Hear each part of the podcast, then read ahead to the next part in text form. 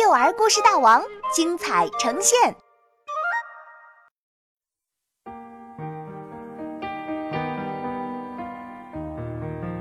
勇斗大章鱼，作者王云，杭州神采飞扬娱乐有限公司版权许可。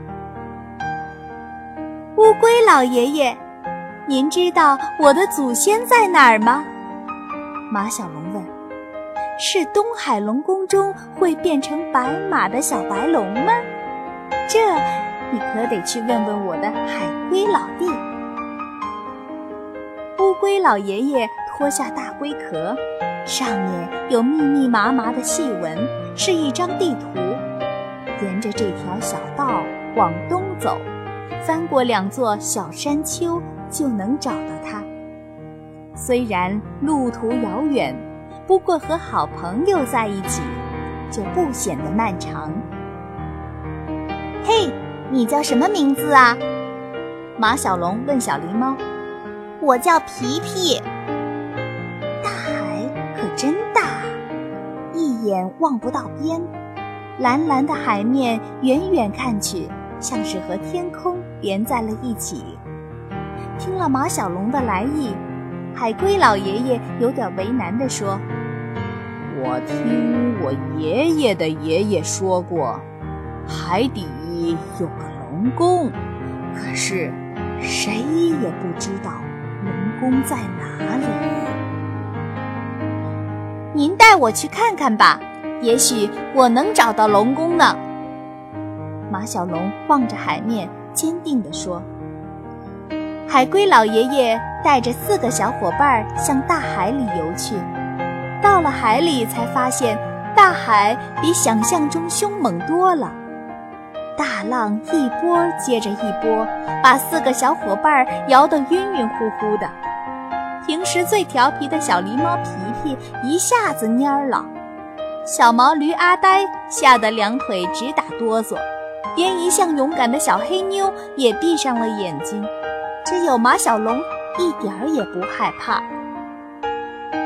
突然，小狸猫皮皮被大浪卷了起来，啪的一声被甩到了不远处的一小块礁石上。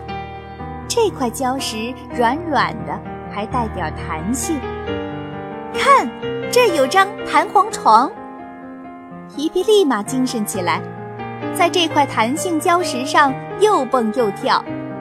可是这块礁石竟然动了起来，原来这压根儿不是一张弹簧床，而是大章鱼的脑袋。正在睡觉的大章鱼被小狸猫吵醒了，它非常生气，伸出腕儿一把抓住了小狸猫。皮皮，三个小伙伴不约而同地跳向大章鱼。可惜，阿呆刚跳起来就落到了水里，被大章鱼的腕绑得结结实实的。小黑妞倒是用前掌给了大章鱼狠狠一击，不过没多久也被大章鱼的腕缠住了。马小龙跳得最高，他使出龙马拳，狠狠地向大章鱼撞过去，两只龙角在大章鱼的脑袋上。画了两道浅浅的划痕。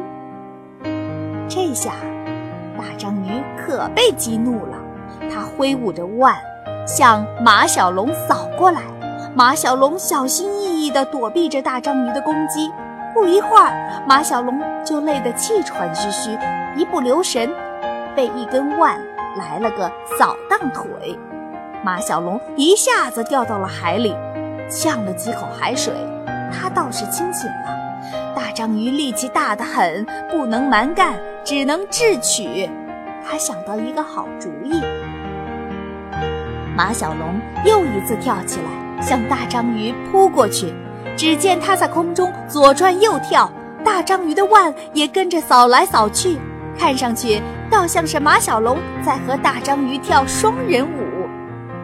过了一会儿，只听扑通扑通扑通。三声，大章鱼的腕松开了，小黑妞、阿呆和皮皮纷纷落进海里。原来，大章鱼其他的腕不知什么时候缠在了一起，还打了个漂亮的麻花结。不用说，这当然是马小龙的功劳。大章鱼灰溜溜地逃走了。不远处有一个小岛，似乎在静静地等待着马小龙他们的到来。